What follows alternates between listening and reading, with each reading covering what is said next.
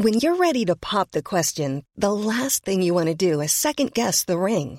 At Bluenile.com, you can design a one of a kind ring with the ease and convenience of shopping online. Choose your diamond and setting. When you find the one, you'll get it delivered right to your door. Go to Bluenile.com and use promo code LISTEN to get $50 off your purchase of $500 or more. That's code LISTEN at Bluenile.com for $50 off your purchase. Bluenile.com code LISTEN.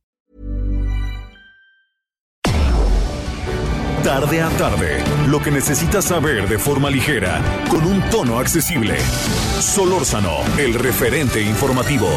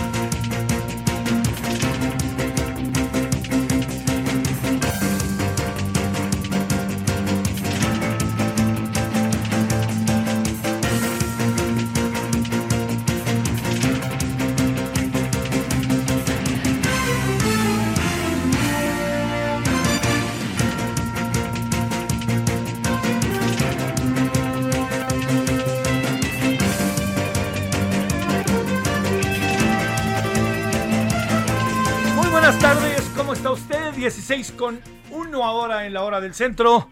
Eh, ¿Sabe qué? Ya, ya, este, pues ya está el tránsito a todo lo que da, ¿eh?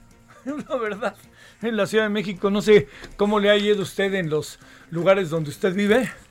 Eh, porque ya saben, no importa que la ciudad sea grande o chica, todo depende del, del círculo en donde nos movamos, ¿no? Pero sí le digo que, pues mi impresión es que hay mucho tránsito. Ya otra vez. Bueno, gracias que nos acompaña. eh, no es una buena noticia porque estamos en naranja, más cerca del rojo que del verde. Bueno, gracias que nos acompaña. Le agradezco que esté con nosotros. Es día 23 de julio de este 2020. Bueno, ¿qué ¿cómo le ha ido? Yo espero que bien a lo largo de este día. eh, jueves.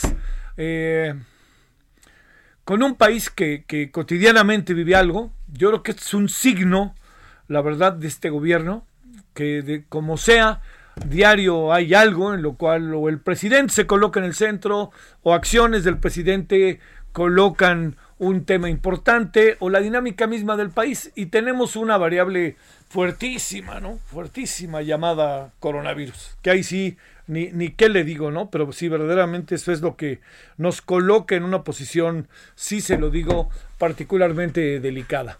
Eh, y ahí sigue, siguen los números subiendo y todo eso. Bueno, mire, hoy se hizo oficial una renuncia.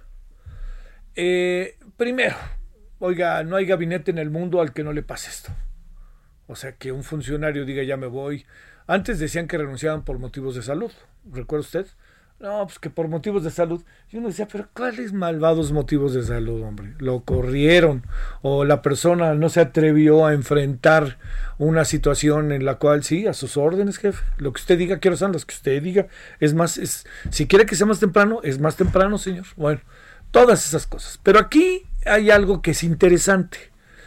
Primero, si usted me permite, yo voy a sumar esta renuncia para, para plantearle lo que pudiera ser eventualmente un síntoma. Eh, esta renuncia la podemos sumar a la de Carlos Ursúa como titular de Hacienda, a la de Tonatiu Guillén como director del Instituto Nacional de Migración y la de Germán Martínez como director del IMSS. A ver, ¿por qué le digo que es un síntoma? Estas tres renuncias planteaban críticas a lo que se estaba haciendo y eran, eh, eran rudas, ¿no? Quizá el que tuvo un poquito de más cautela, por decirlo de alguna manera, que no significa que no haya dicho lo que pensaba, era eh, Tonatiu Guillén, ¿no? Además, Tonatiu Guillén era una, se lo digo, para mí era una gran esperanza en migración, pero era evidente que no iba a poder hacer, bueno, ha visto lo que ha pasado en migración en el último año. Pero todo esto se lo digo porque Javier Jiménez Espriu es un hombre que desde hace mucho tiempo está con el presidente, con el candidato. Es de esos hombres en donde uno veía un acto y uno sabía que ahí iba a estar. Eh, universitario, muy, muy universitario, secretario de Comunicaciones y Transportes. Yo hoy decía que a mí no me quedó tan claro, por más que ahora digan lo que digan, etcétera, pero desde su momento lo hice saber. A mí no me quedó tan claro el hecho de que eh, Javier Jiménez Espriu estuviera.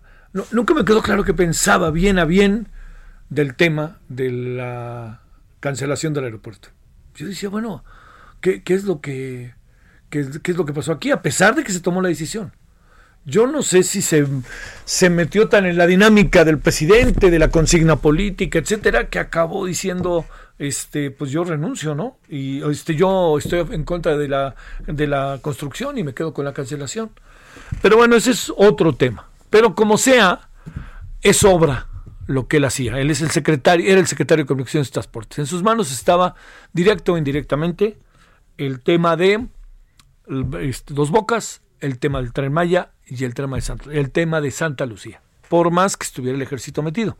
Es la Secretaría de Comunicaciones y Transportes la que se encarga de la infraestructura. Y también por ahí traía otro tema, ¿eh? que me parece muy importante, que hoy, la verdad, hoy en honor, creo que es reforma, sí es reforma, que lo saca, que es el tema de eh, la disminución de los ingresos en materia de infraestructura carretera. Y yo le voy a decir, una de las cosas eh, que, bueno, vaya usted a saber al final, ahora sí que de a cómo nos salió, pero una de las cosas más importantes que se hicieron en secciones anteriores, en el de Salinas, por ejemplo, fue la creación de la infraestructura de carretera. Cuando le digo quién sabe cómo nos salió, va y usted a saber las transotas que hicieron por ahí. Pero se creó una infraestructura carretera de ciudades a ciudades interesante. No así de pequeñas poblaciones, de pequeños municipios a pequeños municipios. Más bien ahí le diría yo al contrario, ¿no? Ahí se quedaron muchos de ellos. Algo que quería hacer el presidente López Obrador es tener buenas carreteras en ese sentido, pero con la disminución en el presupuesto eh, está difícil. ¿Dónde, ¿Cómo le van a hacer para sacar dinero para hacer carreteras? Pero bueno.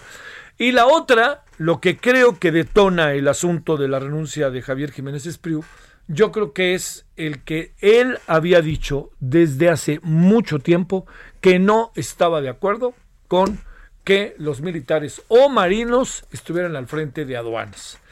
Y ya sabe que el presidente anda en el voy derecho y no me quito con los militares, ¿no? Lo que digan los militares, pues venga de ahí, ¿no? Así lo, bueno, más que lo que diga, los vamos a colocar, como diría el mismísimo grupo de Liverpool, aquí, allá y en todas partes, en donde quieran. Vamos, órale, vámonos para allá. Bueno, esto se lo planteo por varias razones. Una de las importantes es que desde hace días eh, que cuando se dio este hecho, que por cierto el director de aduanas, Horacio Duarte, ni sabía, cuando se planteó el asunto, créame que yo lo que alcancé a apreciar fue una molestia, y una molestia justificada. Es evidente que eso es lo que detona, es, eh, digamos, es eh, lo que detona, lo que llena el vaso, como luego se dice de manera doméstica. Pero ahora déjeme plantear el asunto en perspectiva. Yo creo que es una renuncia que no, que el presidente trató de aguantar lo más que pudo, pero no podía aguantar mucho más de lo que aguantó. ¿Por qué razón? Estaba cantada. Y estaba cantada no solo porque dijéramos, bueno, Javier Jiménez está cansado, ya no quiere seguir, es un hombre, pues como sea mayor, ya no me quiero ni asomar, que hubiera dicho en un momento dado el ingeniero, pero no, no, el ingeniero estaba en el frente del campo de batalla, vámonos con todo, ¿no? Pero lo que sucedió fue que esto fue lo que dijo ouch. Y luego en la disminución del presupuesto en materia de infraestructura carretera, dijo ouch.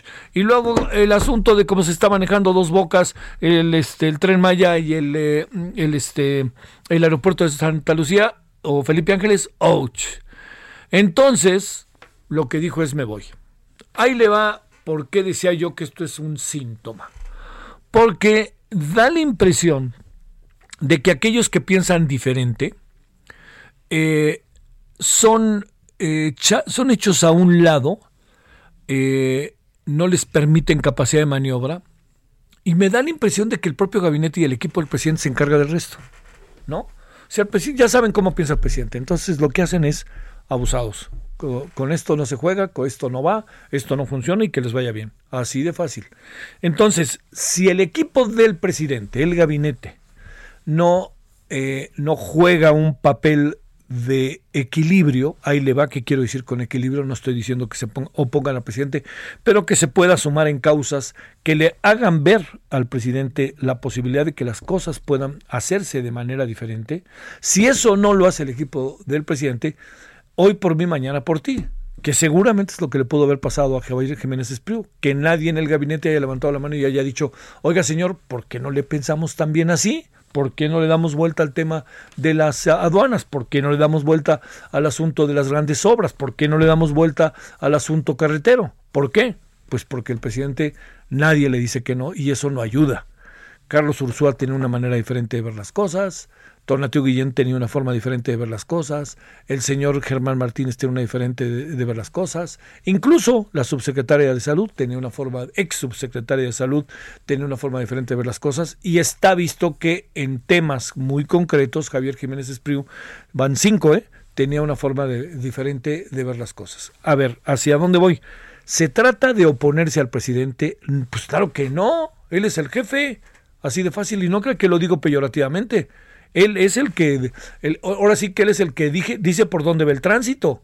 La clave del asunto está en que no puede pasarse por alto que debe, deben existir otras voces. Y esas otras voces deben ayudar a la construcción de escenarios. Esa es la gran clave. ¿Qué quiere decir? A ver, ¿por qué los militares y los marinos no a las aduanas? Ese es un tema que debe haberse debatido. No tomarse la decisión y de un día a otro decidirlo. ¿No? que ni el propio director de aduanas lo sabía. ¿Por qué no aceptar una mirada diferente en materia de migración? Al final, ¿qué acabó pasando? Nos convertimos realmente en el muro. O sea, yo creo que Estados Unidos no necesitaba poner el muro. Nosotros ya estábamos siendo el muro. Entonces, como esto, y al igual con lo de Hacienda, y al igual con lo del IMSS, vea usted lo que acabó pasando. Entonces, aquí la clave está en que el presidente no puede seguir jugando con el conmigo o contra mí en términos de su equipo y en términos del país. Le conviene abrir los espacios. Eh, la, salida de, Javier Jiménez Espriu va a ser una salida fuerte. Primero, eh, planteo, es un hombre cercano al presidente, es un hombre fiel, leal, que en estas cosas cuentan mucho. ¿eh? Es un hombre que no está jugando en otra, en otra división, está en esa división y ahí se va a partir este, la piel. Luego, otro asunto importante viene de mucho tiempo con el presidente. Otro asunto importante es que el presidente le consultaba como candidato, como jefe de partido, como precandidato, como lo que usted quiera, le preguntaba a Javier Jiménez Espriu y Javier Jiménez Espriu es un hombre este, eh, con conocimiento. Y luego, esa es una, pero la otra está en que es necesario que el presidente escuche voces que puedan ser distintas a la suya y que en medio de un debate que tiene lógica, pues este se pueda eh, se puedan eh, enriquecer las decisiones. La carta de Javier Jiménez Espriu deja en claro el tema de la de, las aduanas. hubiera sido bastante sorpresivo que no estuviera en el texto de la carta, ¿eh? Todo eso. Claro que tenía que estar en el texto de la carta y tenía que estar porque era público y él también tiene que hacer valer el sentido de su dimisión. Pero también le quiero decir que esto está colocando que los integrantes del gabinete están en el yo aquí me quedo o en el no les permiten renunciar. Si es cierto o no, no lo sé, pero se ha insistido que el, secretario de Hacienda le ha presentado al presidente en dos ocasiones la renuncia. No sé si es cierto, eso se dice, se insiste, se filtra cierto o no, lo que sí es que hay diferencias. Y esas diferencias, la clave del asunto es cómo, cómo se pueden canalizar, cómo se pueden resolver. A veces ya no hay ni para atrás ni para adelante. Colorín colorado, esta historia se ha acabado. Pero de repente sí hay. Y yo creo que este es uno de los casos en que sí hay, en que sí había la posibilidad de encontrar salidas. Insisto, el presidente pierde un hombre cercano, le ha de haber dolido al presidente, estoy seguro de ello. En estas cosas el presidente sensible, muy sensible, le ha de haber dolido la salida de Jiménez Espriu. Yo creo que hace dos días dijo, este, todavía no tengo información certera. Yo creo que estos dos días trató de alguna manera, este, tratar de que no se fuera el señor Jiménez Espriu por todo lo que le cuento, pero se ve que el ingeniero dijo, hasta aquí llegué. Bueno. Eso pasó el día de hoy, que le digo que puede ser un síntoma. Van renuncias de personajes reconocidos que cuando uno supo que estaban en esos cargos dijo, ah, mira, estos cuates pueden hacer algo, ¿eh? Esta cuata, me refiero a la subsecretaria de salud, pueden hacer algo porque además son gente en algún sentido cercana al presidente. Carlos Ursúa ya había trabajado con él, eh, Germán Martínez no, ese sí era un iluminado, pero en el caso de Tonatiu Guillén es un hombre de izquierda, es un hombre progresista, de académico de altos vuelos de la migración, y en el caso de Javier Jiménez es toda esta historia, y en el caso de Laurel, este, también la que era subsecretaria de salud. Pero bueno, eso es lo que, lo que tenemos. Yo espero que pues bueno, que, se pueda también entender que hay voces diferentes y que se puede convivir con ellas, no solamente este no solamente se trata de que yo no estoy de acuerdo, usted no está de acuerdo y ahí se ve, ¿no? Pues uno se supone que busca entendimientos, pero bueno, en este caso no se dio. No dudo que se haya querido dar, pero también creo que el presidente pues no está dispuesto a dar vuelta atrás con ciertos temas como militares, como militarizar algunas cosas. Y yo creo que el, el ingeniero Jiménez Esprío dijo, pues ahora sí que ni hablar, ahora sí que ahí se ven, ya no aguanto yo, iría contra lo que yo pienso. Y insisto, el presidente acaba de perder a un hombre cercano, fiel, leal, solidario, de causa, de militancia, pero bueno, así, así resultó el asunto. El gran tema en el fondo es, se puede decirle no al presidente y cómo decirle no al presidente. Parece que si se le dice de una manera, de otra manera, de otra manera y de otra manera, no, ahora sí que no aplica. Pero en este caso, la pregunta también valdría la pena para todos. ¿Podemos, podemos, eh, como sociedad, seguir bajo la dinámica de que los militares los pongamos a construir aeropuertos, construir dos bocas, construir tren Maya, eh, encargarse de las aduanas, encargarse de la seguridad y además hacer honores a la bandera, está cañón. Yo creo que hay que pensar el asunto en beneficio colectivo. Créame, entiendo los niveles en que están las cosas y todo lo que piensa el presidente, pero este, no sé, ¿no? No los vayamos a poner al rato también a hacer medicinas, ¿no? Porque no nos gustan los laboratorios mexicanos, abusados con eso. ¿eh? Creo que el asunto es, es para atender. Por eso la renuncia de Jiménez Espriu da al debate, a la reflexión, que así deben de resolverse las cosas. Fíjese qué bien se resolvieron dos cosas ayer, una la del INE y la otra la de el retiro, el ahorro para el retiro. Bueno, ahí está, pensemos, vamos a ver qué pasa. Yo insisto que tiene dos vertientes la renuncia, tres vertientes la renuncia del ingeniero Jiménez Espriu. Uno, personal. Al presidente no le ha de gustar, le ha de haber dolido. Dos, la que tiene que ver con las aduanas y con todo lo que están haciendo los militares. Y tres, que sea un síntoma de que persona que no está de acuerdo con algunas cosas y plantea, no le queda otra que renunciar porque no tiene capacidad de maniobra. Esto es un gabinete, somos personas, nos tenemos que poner de acuerdo. Se han ido cuatro que son diría yo, de grandes ligas, ¿eh? no son de ligas menores. Bueno, vámonos a las 14, a las 16 con 18 en la hora del centro. Déjeme contarle algo más de lo que ha pasado en este día. Solórzano, el referente informativo.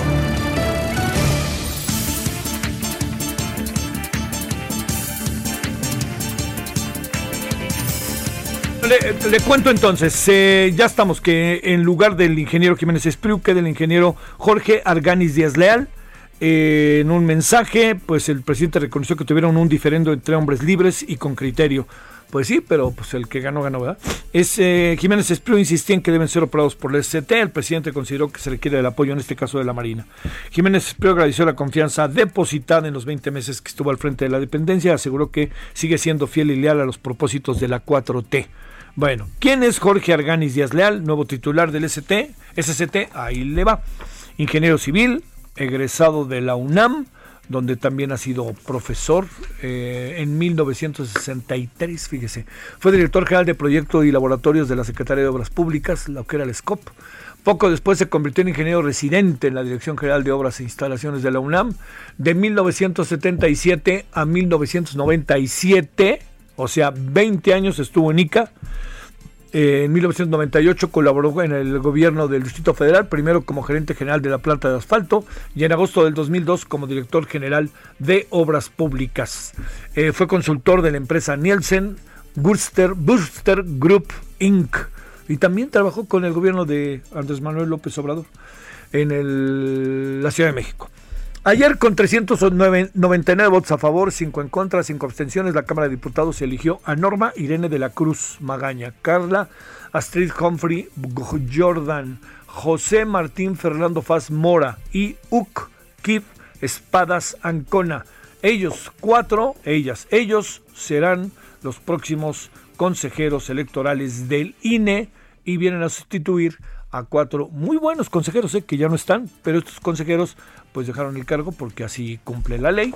Son mandatos que duran solamente un tiempo perentorio y entonces pues ellos ya no están. Y creo, como lo dijimos desde ayer, que hay aquí cuatro muy interesantes consejeros, consejeras, consejeros, muy, muy interesantes. El presidente Andrés Manuel López Obrador pidió a los nuevos consejeros actuar con honestidad e imparcialidad, evitando someterse a los partidos y al gobierno. En tanto, el presidente del INE, Lorenzo Córdoba, celebró los acuerdos alcanzados en la Cámara de Diputados. En Twitter escribió que con la designación de los nuevos consejeros ganan todos los demócratas. El gobierno federal afirmó que este es otro asunto que mi no entender. El gobierno federal afirmó que el proceso de venta del avión presidencial TP-01 continúa e incluso hay dos ofertas por el mismo, de las cuales se tomará la mejor opción. En la conferencia matutina, López Obrador destacó que se basará la oferta sobre el avalúo de 130 millones de dólares. Agregó que los posibles compradores no tuvieron inconveniente en que el avión esté en México.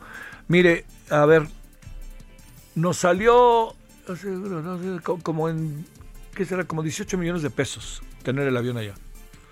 Eh, porque además eh, es la renta del lugar donde está, pero también es el gasavión, el pago de los boletos de los señores que fueron a dejarlo y se regresaron, ni modo que se regresaran en, este, en camión. Eh, bueno, todo eso. Pero hay otra variable. Parece que el avión estaba al intemperie. O sea, estaba en un estacionamiento o en un avionamiento, pero estaba en, estaba en exteriores. ¿No? Este, sí, claro. Ah, esa es la otra, no sé, es el estacionamiento, el viaje y los hangares. Bueno, pero parece que estaba como al aire libre. Y entonces, pues, si usted tiene un coche y lo tiene al aire libre, ya sabe lo que le puede pasar. Luego con el sol y todo eso. Bueno, entonces, la gran pregunta que yo me hago es, está bien, pues lo quieren meter, vendan. Pero ¿para qué fregados llevarse a los Estados Unidos? No había lugar aquí, Román, tú que sabes de esas cosas. No había lugar aquí en el... Ya dije que en mi casa no cabe, ¿no? Pero no había, ni en la tuya, ¿verdad? En la tuya sí cabe. Aquí hay propuestas de que lo pongamos aquí en el cruce de Félix Cuevas y, e Insurgentes. No, ahí pasen el avión y pasen a ver el avión. Este, no, pero ya, en serio, pues yo creo que no había necesidad. Lo hubieran dejado aquí en México y ya, hombre, no gastamos esos millones que pues, el presidente está tratando de sacar dinero de todos lados, ¿no? Pues entonces ahí, eh, como sea, es una roncha, ¿no? Bueno, algo importante el lunes, que esto es mucho, muy importante, la conferencia de prensa va a ser en el hangar presidencial. Ahí tendremos muchos detalles y ahí veremos el avión, al cual el presidente dice que no se va a subir. Ya debería de subirse, ya nomás para el puro morbo, ¿no? Nunca así subirse. Yo, porque dijo, yo nunca me voy a subir, nunca. Y sí lo creo, ¿eh? conociendo al presidente sí lo creo. Pero bueno, a lo mejor el día, el lunes dice, pues déjenme subirme antes de que lo vendan, ¿no? No es para conocerlo. Vaya usted a saber. Pero ya esto es grasejada, no tiene que ver con cosas que yo presumo serias. Bueno, Omar García Harfush o Harfush secretario de Seguridad Ciudadana, retomó algunas actividades esta semana tras el atentado que sufrió el 26 de junio en Lomas de Chapultepec. En una tarjeta informativa, la Secretaría de Seguridad Ciudadana detalló que el funcionario tuvo diversas reuniones, algunas con mandos operativos, con el objetivo de girar instrucciones y atender asuntos relevantes. Se espera que el lunes se incorpore de manera oficial. En Zacatecas, la Secretaría de Seguridad Pública informó que se descubrió un túnel en el interior del penal varonil de Cieneguillas. Mide un metro con sesenta. El hallazgo también derivó en el operativo de revisión al interior del centro carcelario. Se encontró un arma de fuego, teléfonos y diversos objetos que están evidentemente prohibidos allá adentro. En Chihuahua, detenidas dos, dos personas, dos hombres presuntamente involucrados en el ataque contra integrantes, integrantes de la familia Levarón, en el que fueron asesinadas nueve personas en noviembre 2019. Los sujetos identificados como Miguel P.A.H., alias Puentes, y Gildardo P.N., alias G3, fueron detenidos en el municipio, fueron detenidos en el municipio de Casas Nuevas, Grandes, bajo los cargos de delincuencia organizada, delitos contra la salud y posesión de armas de fuego de uso exclusivo del ejército. Estarían relacionados con el grupo delictivo La Línea. Eh, brazo armado del cártel de Juárez. Al momento de la detención, los presuntos delincuentes estaban acompañados de Yuriel Armando, ¿cómo ve?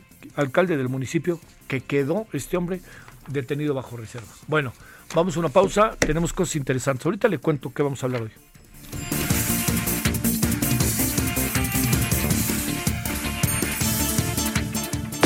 El referente informativo regresa luego de una pausa. Estamos de regreso con el referente informativo.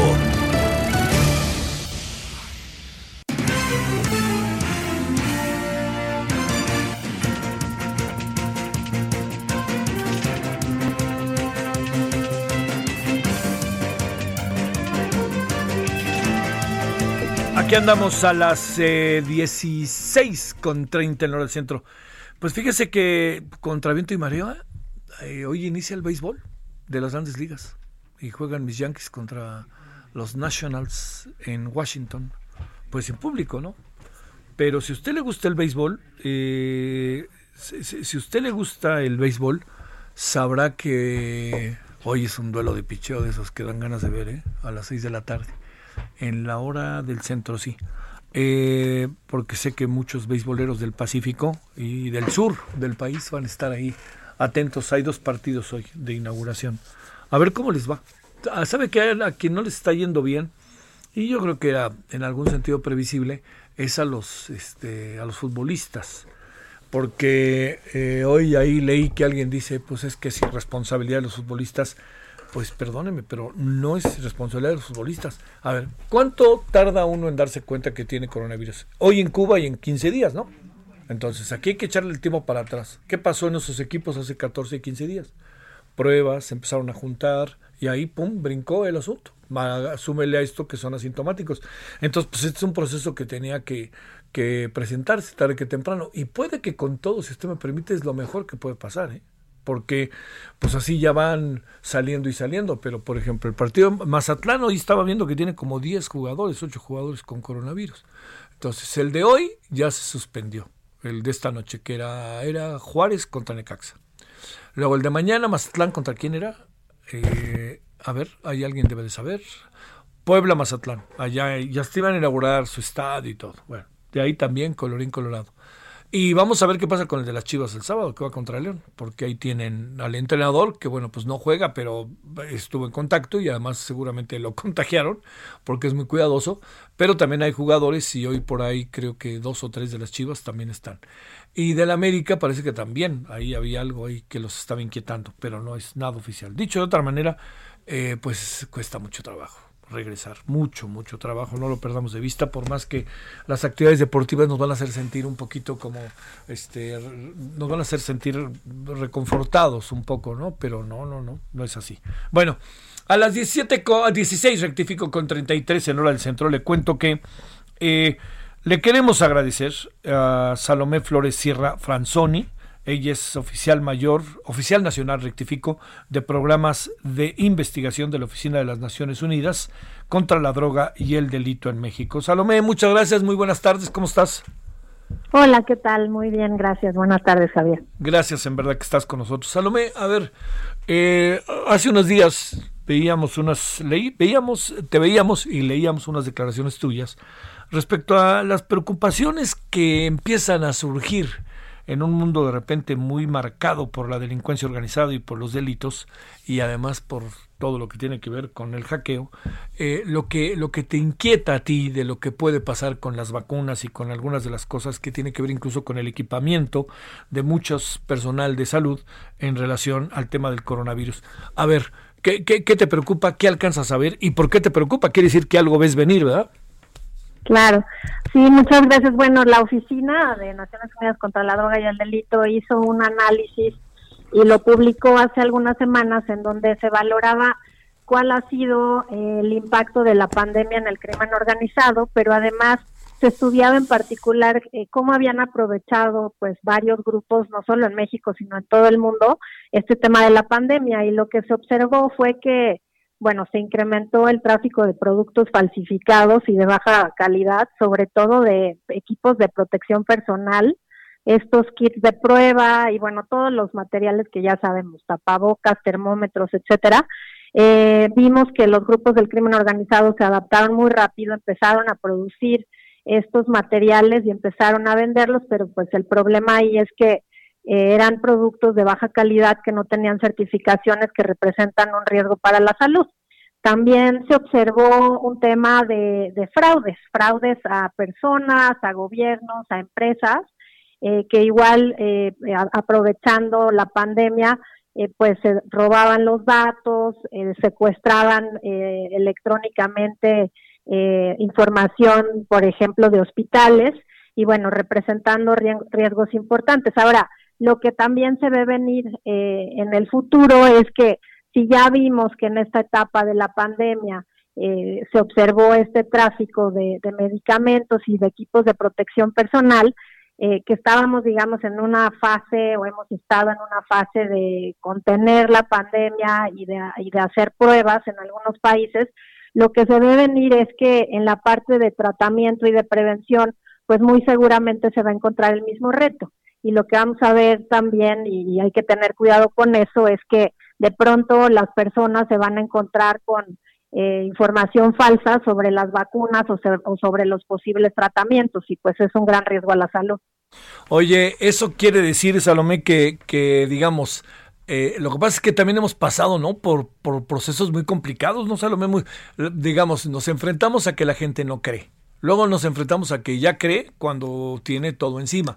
Y luego nos enfrentamos a algo que es eh, también profundamente delicado, que es el hecho de pensar que alguien nos dice, tómate esto y te mejoras, ¿no? Y, estamos ante una complejidad fenomenal, ¿no? Sí, totalmente. De hecho, bueno, nos encontramos eso también en este estudio que, se hizo en la oficina. Eh, medicamentos como, eh, ¿cómo se llama? La cloriquina. Ah, sí, claro, sí, sí, sí se empezaron también a vender pues muchísimo, pero además empezaron a, fabricar pues medicamentos falsos, ¿no? O sea, cloroquina falsa, pero al final las personas que creían que podría ser una alternativa para curarse, pues empezaron a consumirla y pues lo mismo se va a observar también con la vacuna. Ya se documentó un caso hace un par de meses en Estados Unidos de un sitio que decía que ya estaba vendiendo la vacuna y pues hay que tener mucho cuidado. Oye, eh, luego de repente, Salomé, no, no está tan fácil tener cuidado, ¿no? Porque, digamos, si hay desinformación y entramos en ese terreno en donde lo que quiero es este de la manera más importante poder este, recuperarme y estoy dispuesto a lo que sea con tal de recuperarme después de lo que veo que vive un pariente o lo que vivo yo mismo. Híjole, qué terreno tan delicado, ¿no? Sí, sí, es una preocupación de Naciones Unidas, bueno, de todos, pero Naciones Unidas en particular. Igual hace unas semanas el secretario general lanzó una campaña respecto de la buena comunicación, de qué hacemos para luchar con esta otra pandemia de la desinformación o de la mala información. Y bueno, ahí la invitación es pues a tener cuidado de las fuentes que uno eh, usa, ¿no? Para obtener la información y lo que se recomienda, por supuesto, es eh, información oficial y, bueno, la, las propia, la propia Organización de Naciones Unidas, pues vinculamos y, y, digamos centralizamos toda la información que tiene que ver con este esta pandemia y las diferentes etapas en, en la Organización Mundial de la Salud. Ellos, digamos que para nosotros son la fuente oficial en la que podemos confiar para estar seguros de que la información pues es es clara y es eh, real. Oye, ¿Qué, has alcanzado a ver con, con, los países y los gobiernos de lo que están haciendo en este sentido? ¿no? Bueno, digamos, porque puede haber un cierto control, pero luego se te pelan algunas cosas, o tú como gobierno de repente también alientas que algunas cosas. Le pasó concretamente a Estados Unidos, ¿no? Sí, sí, bueno, eh, digo, ahí ha habido como varias señales de, lo que han hecho los gobiernos y pues ellos también enfrentan el reto, ¿no? Lo que nos encontramos también en el estudio es que ningún gobierno de ningún país estaba preparado para hacerle frente a una pandemia como esta, entonces está complicado.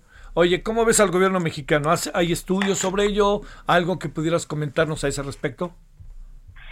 Bueno, el gobierno mexicano ha estado también buscando colaborar con la con la organización, bueno, con la Organización de Naciones Unidas en general, eh, pero pues otra vez, igual que con otros países, pues han tenido sus retos. Eh, aquí la verdad es que lo que eh, desde nuestra oficina se recomienda también es trabajar mucho en el fortalecimiento de los marcos jurídicos, ¿no? Que, que tiene que ver con ¿Cómo está uno preparado para, por ejemplo, en este caso de, la pandemia, que de pronto vamos a encontrarnos con medicamentos falsos y con equipo de protección personal falso? ¿Qué están haciendo las instituciones para, para prepararse al respecto? Y la verdad es que, o sea, ningún país estaba preparado, pero pues poco a poco han venido reaccionando a la pandemia y pues han hecho sus esfuerzos, pero claro, falta mucho por hacer. ¿Qué piensas del tema cubrebocas, Salomé? No, pues hay que usar cubrebocas. es que, híjole, qué, qué controversia. Sabes, yo decía hoy, no sé si lo compartas, la controversia por el cubrebocas ha sido producto de los políticos, no de los ciudadanos, ¿no? Los ciudadanos pues, nos han dicho, póntelo y te lo pones y ya después preguntas, ¿no? Claro, no, y de hecho hay países, eh, pues en otros continentes, por ejemplo en Asia, en donde sin pandemia hay una costumbre de utilizar cubrebocas porque las personas que están enfermas, al ponerse el cubrebocas, están protegiendo a las otras personas que los rodean. Entonces, de hecho, en algunos países se observan justo que las cifras no han subido tanto por esa costumbre que ya tenían de protección anteriormente. ¿Tienes indicios de que algo en esta materia de piratería, medicamentos falsos, ande pasando por aquí en México o no? Pues lo que se encontró, que se documentó incluso, eh, fue, por ejemplo, em, la adquisición de productos que venían defectuosos. Eso sí se ha documentado aquí y también en otras en otros países de América Latina y muchas veces se debe también a estafas. O sea, no no necesariamente se ha encontrado que los gobiernos ni, ni México ni los otros países que han enfrentado esto, este, pues digamos que estaban preparados para esto. O sea, lo que hemos observado es los países hacen la adquisición de algunos productos o de algunos equipos y a la hora de que llegan están defectuosos o, son de baja calidad y e incluso, bueno, hemos encontrado casos de países eh, en los que se encuentran con una situación todavía peor. Se adquieren los equipos o los medicamentos y estos no llegan. O sea, un fraude total. Eso también lo se documentó en Europa, por ejemplo. Oye, eh, no quiero caer en un estereotipo, Salomé, pero ¿mucho de lo que sucede, la procedencia es china o no necesariamente?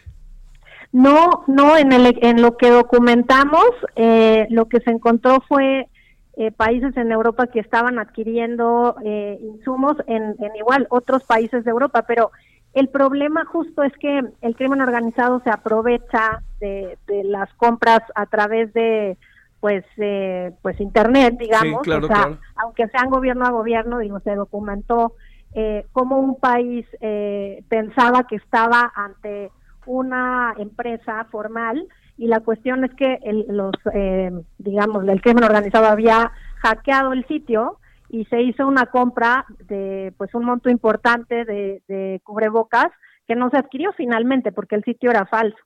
Entonces no necesariamente se puede atribuir a un país, digo, sabemos que el crimen cibernético ocurre eh, entre varios países y, de hecho, pues el crimen organizado se aprovecha y a lo mejor tiene como varios nodos, ¿no? Entonces, incluso rastrear de dónde venía el sitio original que era falso es complicado. Híjole, sí. Oye, este, el estudio los lleva a, a, estas cuestiones que, como tú sabes bien, se debaten en el país hay quien está haciendo la tarea y hay quien no, hay toda una serie de cosas que también influyen en relación a las estrategias y a las políticas públicas. ¿Entraron más allá de eso, de lo que únicamente estamos en este momento conversando, Salomé? Pues se hacen recomendaciones específicas, como decía, más del orden normativo, eh, pues nos encontramos en este, en este tipo de, delitos, pero también en todos los delitos. A veces algún país tiene tipificadas ciertas conductas y otro país no, y entonces eh, los criminales, digamos, se aprovechan de esto. Entonces hay muchas oportunidades para fortalecer el marco jurídico para que los delitos se reconozcan como tal y se puedan investigar y se puedan procesar adecuadamente. Y, no en todos los marcos jurídicos existen eh, bien, digamos, tipificados y de manera estandarizada eh, los delitos que tienen que ver con falsificaciones o, o, productos médicos de baja calidad. Eso es un tema, ¿no? Y luego la parte de investigación, pues también es un tema, porque pues si no estábamos preparados en el marco normativo, tampoco eh, los funcionarios necesariamente tienen las capacitaciones para poder detectar oportunamente y por consiguiente pues iniciar un proceso al respecto. Y hay otro tema también que tiene que ver con las adquisiciones, ¿no? El tema de adquisiciones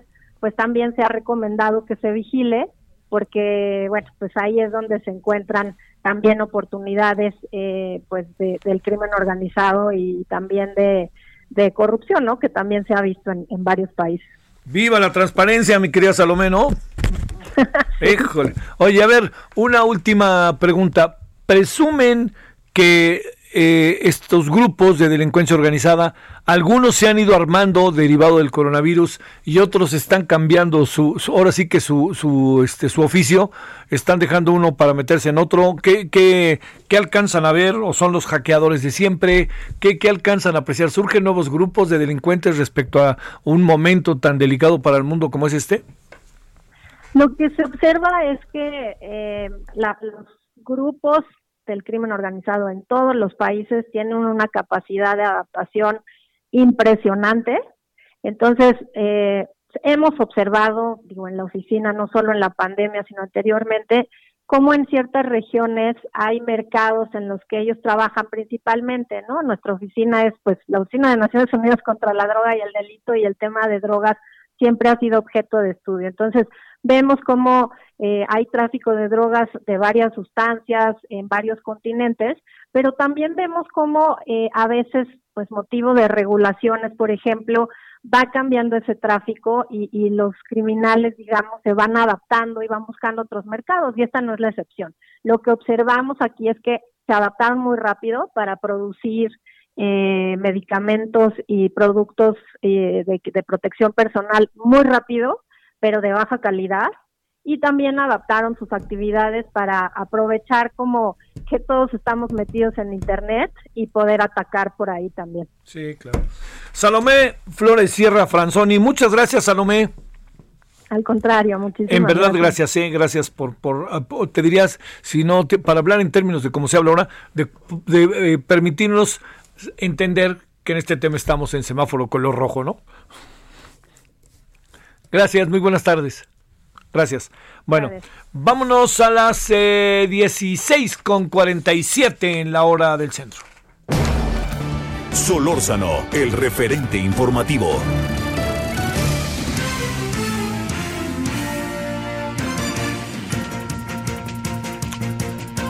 Eh, ojalá nos acompañe esta noche a las 21 horas en Heraldo Televisión, canal 10 de televisión abierta. Eh, también ya sabe que estamos en Isis y en Sky. ¿Sabe cuál es el tema que vamos a entrar ahora, además de informarle? Creo que combinamos muy buenos personajes. Como suele pasar, no están todos los que son y son todos los que están. Ya ve cómo se dice mucho eso. Pero son personajes que creo que traen muy bien en su radar y en su trabajo, su investigación y su compromiso el tema del feminicidio.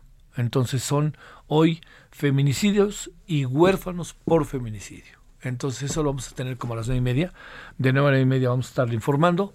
De 10, de nueve y media como a 10, luego de 10 a 10, 15, vamos a estarle informando con lo último de lo último para que usted ya se vaya a descansar o a lo que venga eh, con tranquilidad de saber más o menos cómo están las cosas, tratando de armar como lo hacemos cotidianamente el rompecabezas informativo.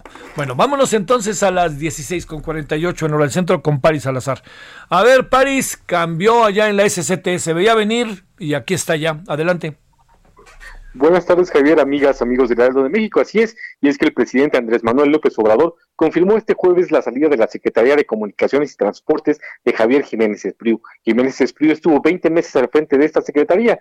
La renuncia se da por las diferencias entre el presidente y el secretario por el manejo del control de las aduanas y puertos, que van a recaer ahora en el Ejército y la Marina y ya no en un mando civil. En este sexenio han renunciado o se han separado del cargo 13 de 49 titulares de aduanas y 6 se encuentran bajo investigación de la Unidad de Inteligencia Financiera. Y es que en un mensaje en redes sociales el presidente López Obrador anunció que Jorge Argameís Díaz Leal ocupará la titularidad, de la Secretaría. López Obrador reconoció la existencia de un diferendo que solo se da entre hombres libres y con criterios acerca de la operación de los puertos. Y es que después de reconocer que Jiménez es un funcionario público profesional, López Obrador dijo que Jiménez Espriu sostiene que las aduanas y puertos deben ser manejados por la Secretaría de Comunicaciones y Transportes, pero él cree que por las circunstancias actuales de corrupción que prevalecen en los puertos, así como el contrabando y la introducción de drogas a través de estos puertos y las aduanas, se necesita de de seguridad y de protección que solamente se pueden dar en este momento por la Secretaría de Marina.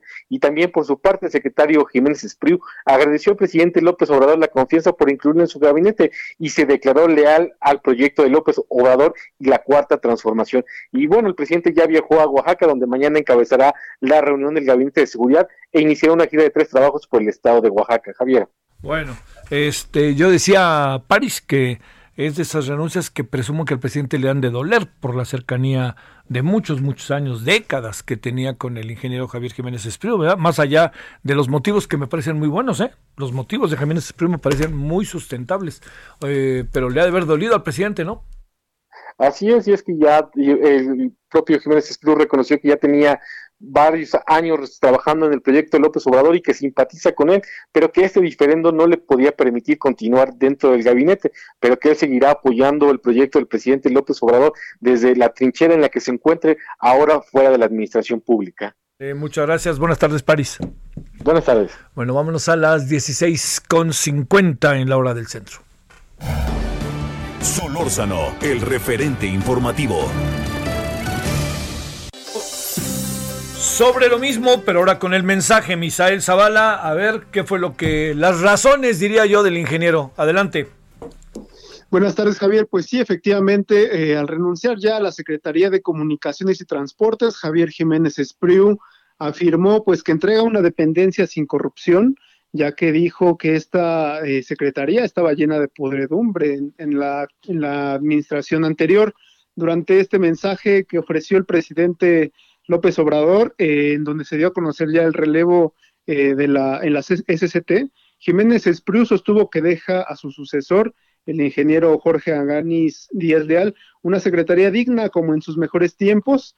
El secretario, el exsecretario ahora, Jiménez Espriu, eh, afirmó, le entregamos a Jorge una secretaría diferente a la que recibimos porque ya es una zona donde no hay corrupción y era un sitio verdaderamente complicado, complejo, y pues lleno de podredumbre. Hay que recordar que el, ingeniero Jiménez Espriu encabezó la Secretaría de Comunicaciones y Transportes durante estos primeros casi 20 meses de la actual administración, pero bueno, por estas diferencias que se han enumerado ya eh, con el presidente López Obrador, sobre todo en el asunto eh, de dejar eh, a los puertos y el, el, control de la Secretaría de Marina. Bueno, cabe recordar que en esta carta que, que envió Jiménez Espriu, en la carta de renuncia a López Obrador, eh, pues lamentó profundamente no haber tenido éxito en transmitirle eh, al presidente la convicción y la preocupación sobre la gravedad la, la grave trascendencia eh, que considera tener la medida, o sea, es decir, a la Secretaría de Marina en, en los puertos y Marina Mercante, el presente y el futuro de México, tanto en lo económico como en lo político, dijo Jiménez Espriu en esta misiva que envió el presidente Javier. Oye, digamos, lo, lo importante es que queda claro que aquí no hay motivos de salud ni cosa parecida, ¿no? Hay una diferencia marcada y clara respecto a lo que pasa y también no sé si por ahí aparecen, pregunto, este, Misael otras variables. ¿Sabes cuál pensaba también? Pues no sé, a lo mejor no le gusta tan, al ingeniero no le estaba gustando pues que los militares construyan dos bocas, que los militares construyan el tren Maya, que los militares construyan Santa Lucía. No creo eh, que le esté gustando. No, eh, Javier, pues se veía después de que anunció el presidente en Manzanillo esta situación de que la Marina se va a encargar de los puertos, bueno, inmediatamente se dieron los rumores ya de la renuncia de Jiménez Espriu. Este es la principal, el principal motivo que ha eh, mencionado tanto el presidente como el mismo exsecretario. Es el principal motivo y el principal diferendo que tuvieron. Eh, y no, como tú lo dices, pues no hay otros no hay otros motivos por los cuales Jiménez Espriu sale de la Secretaría de Comunicaciones y Transportes. Sí, no, no creo. Bueno, muchas gracias, Misael. Gracias, Javier. Buena tarde. Yo, insisto que, que, lo que le decía al inicio, ¿no? Es no, no, no, no dudo que esta sea una renuncia que al presidente le duele. Pero bueno, pues señor presidente, si no hay, si, si usted está tan convencido de lo que hace, y en esa tesitura dice, pues ahora sí que voy derecho y no me quito, pues voy derecho y no me quito. Y punto, pues ¿qué, qué se va a hacer, ¿no? Pero yo le diría que no necesariamente, como suele pasar con la política, lo que se hace de momento parece la gran decisión porque aparecen todos los jilgueros alrededor para felicitar y para hacerle la vida maravillosa al presidente, pero ojo con eso, no necesariamente esto significa que lo que está decidiéndose hoy tenga éxito mañana, ¿no? ¿Qué más quisiéramos? Se lo digo sinceramente, ¿eh? Pero tampoco podemos así decir, bueno, van a ver que se van a resolver los problemas ¿Usted cree que con los militares se van a resolver los problemas en las aduanas? ¿O con los marinos? No es que piense que son corruptos, es que ahí está carcomido de origen. Y si el presidente quiere ir a las causas, hubiera ido a las causas y hubiéramos dejado todo como estaba, pero corregido y aumentado. Pausa. El referente informativo regresa luego de una pausa. Tarde a tarde, lo que necesitas saber de forma ligera, con un tono accesible. Solórzano, el referente informativo.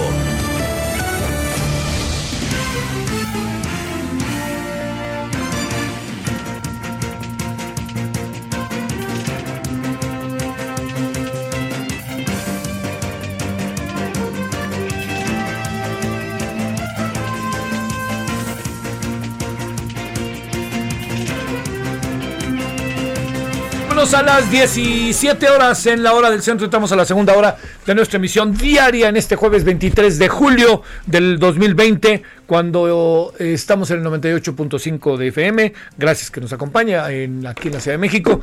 Y le quiero agradecer, como todos los días me permito hacerlo, a quienes nos hacen el favor de vernos fuera, de, nos hacen el favor de escucharnos quizá vernos también en internet fuera de la Ciudad de México. Bueno, saludos a eh, muchas gracias al tuitero que el otro día dijo, oigan, ¿por qué no ponen las dos horas en Monterrey? Perdón, ya no, no me aguanté y lo dije. Perdón, pero, pero gracias, señor tuitero, que lo planteó. Bueno, 90.1 FM Monterrey Nuevo León, gracias allá hasta Monterrey como siempre, 91.7 FM HD4 Macal en Texas, eh, también Guadalajara, Jalisco, ahí van las cosas en Guadalajara, ahí van las cosas con el coronavirus, ¿eh? es una ventaja, Guadalajara no está, Jalisco no está entre los 10 este, en las diez, los 10 estados más castigados con motivo del coronavirus, ¿no? Varias veces ha estado entre el noveno, octavo, pero ahorita está fuera, ojalá se mantenga vacía, eh, que en sí este es Nuevo León, ¿eh? Así se lo recuerdo. Bueno, Villahermosa, Tabasco, ni hablar de Villahermosa. Villahermosa está, qué horror, en tercero, cuarto lugar, indistintamente. Y al igual que Guerrero, Guerrero tampoco está allá. Parece que las cosas en Acapulco. Fíjense, hay una, hay una encuesta que salió hoy en La Razón que me llamó mucho la atención, que dice ¿Cómo están siendo calificados los gobernadores ante su acción en el coronavirus?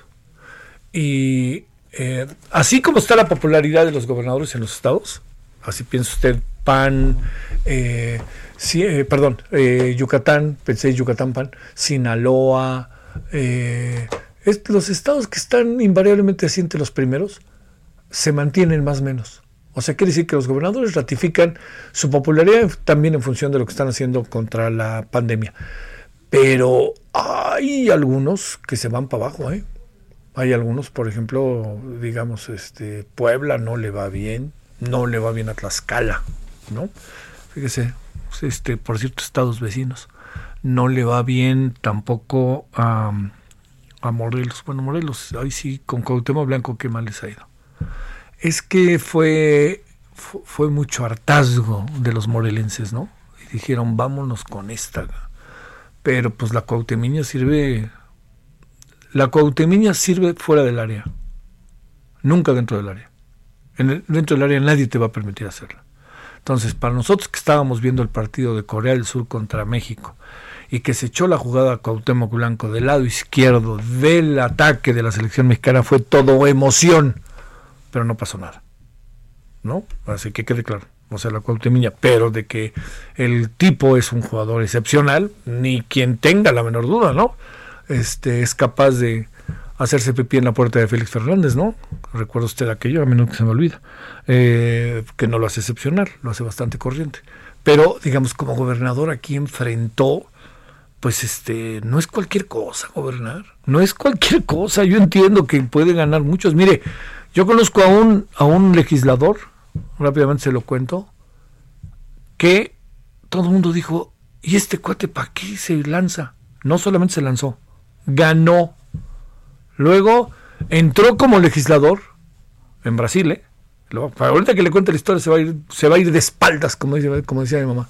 Este, este legislador, le voy a decir lo que hizo, brasileño, empezó a hacer su trabajo y mandó 10 o 12 propuestas, como usted lo escucha.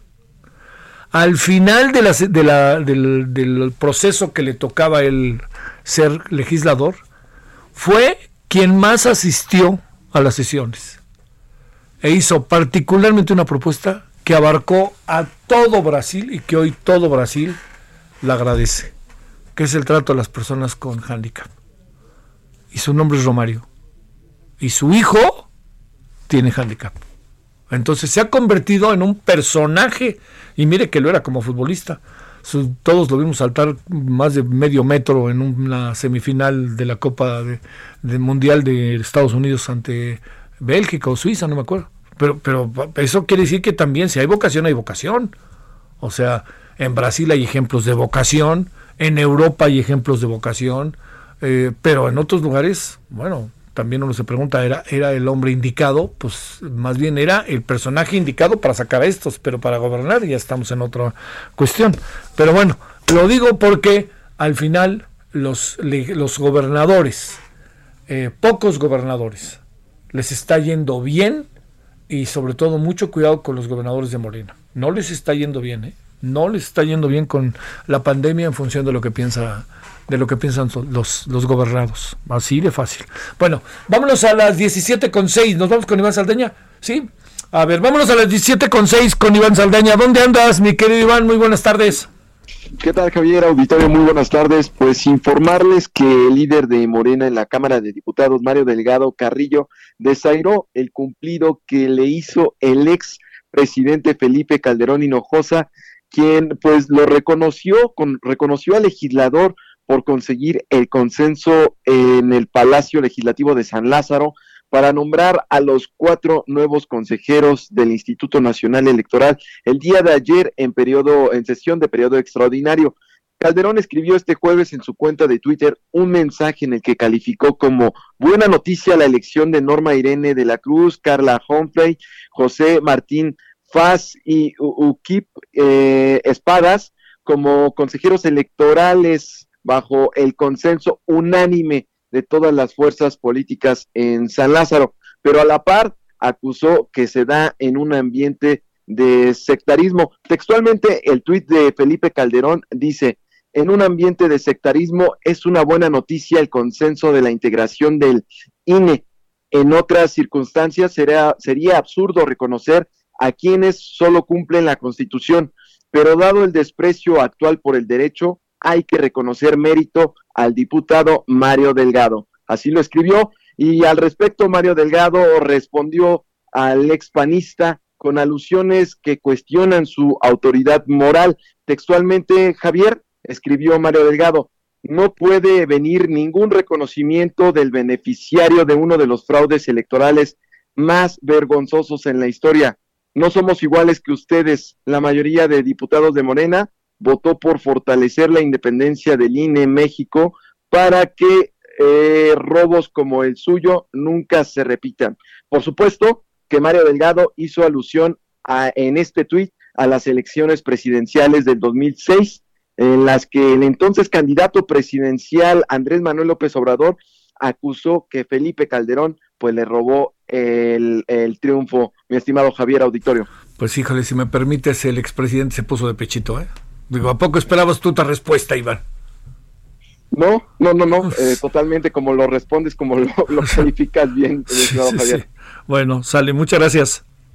Seguimos informando, muy buena tarde. Gracias, Iván. Fíjese que eh, había aquí una noticia que yo le quería dar. Espéreme, espéreme, papá, ¿dónde estaba? Que me parecía este importante, que es... Eh, ¡ay! Aquí está.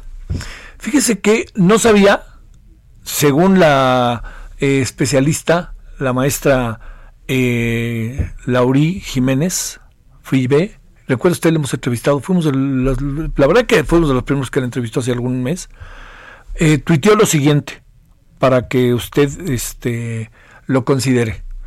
La Universidad Johns Hopkins bueno, viene aquí la dirección, ¿no? coronavirus.jhu.edu diagonal map.html. Oiga esto.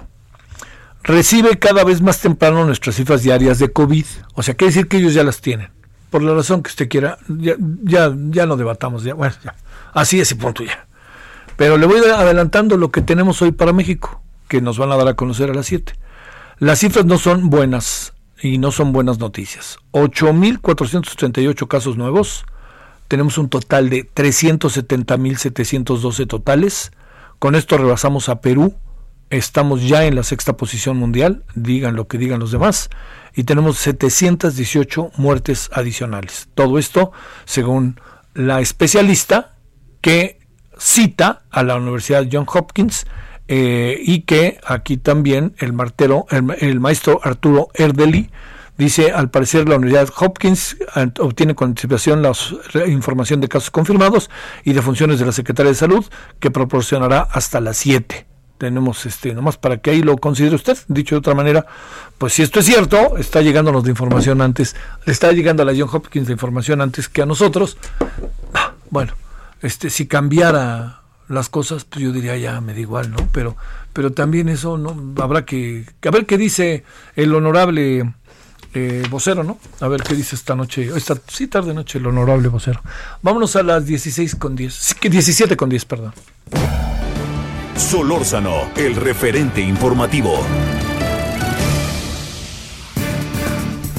Bueno, lo que muchos en función de la información que tenemos, otros pocos, lo, que, lo poco que sabemos, nos da la impresión de que eh, el tema de las pensiones, del sistema de ahorro para el retiro con la propuesta de ayer, hay un avance real. Bueno, le agradecemos a Gerardo López, experto en pensiones de la Universidad Iberoamericana. Gerardo, ¿cómo estás? Gracias que tomas la llamada. ¿Qué tal, Javier? A tus órdenes, mucho gusto, de la Universidad Panamericana. Me equivoqué yo al leerlo, pero. oye, espérame. Adelante. Ahora sí que una cosa es la Panamericana y otra cosa es la Iberoamericana. Mira, este, además está muy bueno. Oye, además la Universidad Panamericana están muy bonitas sus instalaciones ahí en este en Miscuac. Excelente. a tus órdenes, Javier, qué gusto saludarte. Gracias y perdón, Gerardo. A ver, déjame plantearte. Eh, si estamos ante algo diferente. Hoy he oído voces de toda índole pero pues este pues uno no es especialista. A ver, ¿qué encuentras de lo que has visto de ayer a hoy, Gerardo? Con mucho gusto. Mira, eh, la reforma se estaba planteando ya por el gobierno federal desde principios de este año. Es una reforma que es necesaria desde hace muchos años, porque lo que estamos aportando los trabajadores al sistema de ahorro para el retiro al día de hoy es una aportación muy baja, 6.5%. Países muy avanzados la tienen de 18, de 20, 22%. Entonces, ¿qué se tenía que hacer? Incrementar esa base de ahorro para que nuestro fondo de ahorro al final de nuestra vida laboral pues tenga mayor capital para poder de ahí pagar nuestra pensión. Pero como aportamos poco, pues obviamente esperábamos recibir pensiones muy bajas. Esta reforma no se había dado hasta ahora con la, el, anuncio que se dio ayer por el presidente y el grupo de funcionarios y empresarios que estuvo en presidencia. Es importante porque es el primer paso para establecer un verdadero sistema de pensiones. Hoy esta reforma únicamente toca a los trabajadores afiliados al Seguro Social, que son muchos millones, 23 millones, pero faltan una serie de trabajadores de universidades públicas, de gobiernos estatales, de gobiernos municipales, de empresas paraestatales que no están incluidos. Esto habrá que incluir más adelante. Este es el primer tema, ¿no? Pero es un avance, por supuesto que sí. Ajá.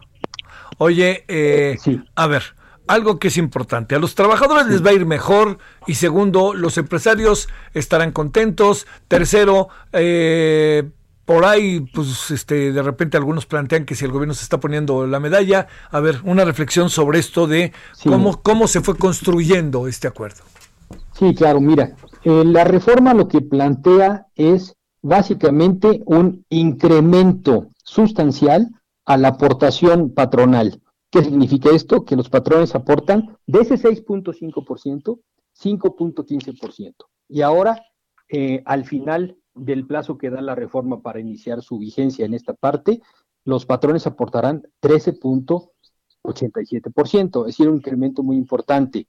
Eso se va a traducir en mayor ahorro para los trabajadores, los va a beneficiar obviamente y se va a, eh, va a repercutir con pensiones mayores. y, el, gobierno lo que está señalando aquí es que va a haber una eh, pensión mayor para las personas que ganan menos.